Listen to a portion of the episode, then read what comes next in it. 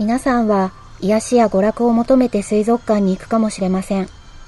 しかし、人間の一時の娯楽や癒しのために、魚やイルカや海の生き物を野生から生け捕りにして、水槽に監禁する水族館は、生き物のストレス、病気、死亡という大きな代償を伴います。人工の照明と空調の人工的な空間に閉じ込められ、太陽のリズムのない生活を強いられている海の動物たち。明るくなるのも暗くなるのも営業時間の間の人間が操作する照明次第。もしも外の風景も空気も知らず、日が昇るのも沈むのも、いつ夜になったのかもわからない生活になったらどう思いますか？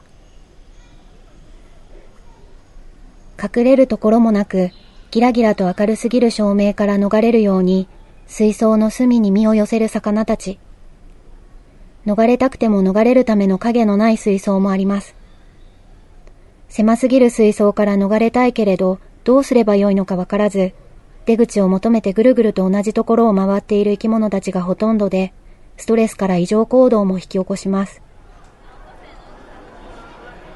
オットセイやセイウチは繁殖期になるとオスを中心とした大きな群れを作ります。しかし、水族館ではわずか数頭や単独で飼育されています。ウミガメは広大な海を何千キロと回遊し、7000キロも移動した例もあります。しかし水槽では波の変化も潮の流れを感じることもできません。生態の紹介と言いながら、本来の生態とはかけ離れた環境で飼われているのです。あなたが水族館を後にして楽しかったね、と会話をしている間、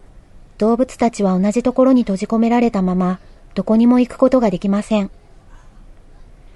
人間はいつでも海水浴やサーフィンを楽しむことができるのに、水族館にいる海の生き物たちは海に戻ることができないのです。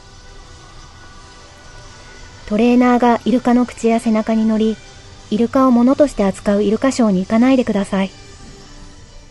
アシカに逆立ちをさせるアシカショーに行かないでください。動物に不自然なポーズを取らせる記念撮影にお金を払わないでください。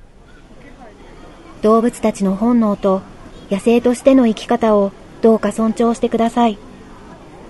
あなたの選択で動物たちを苦しみから救うことができるのです。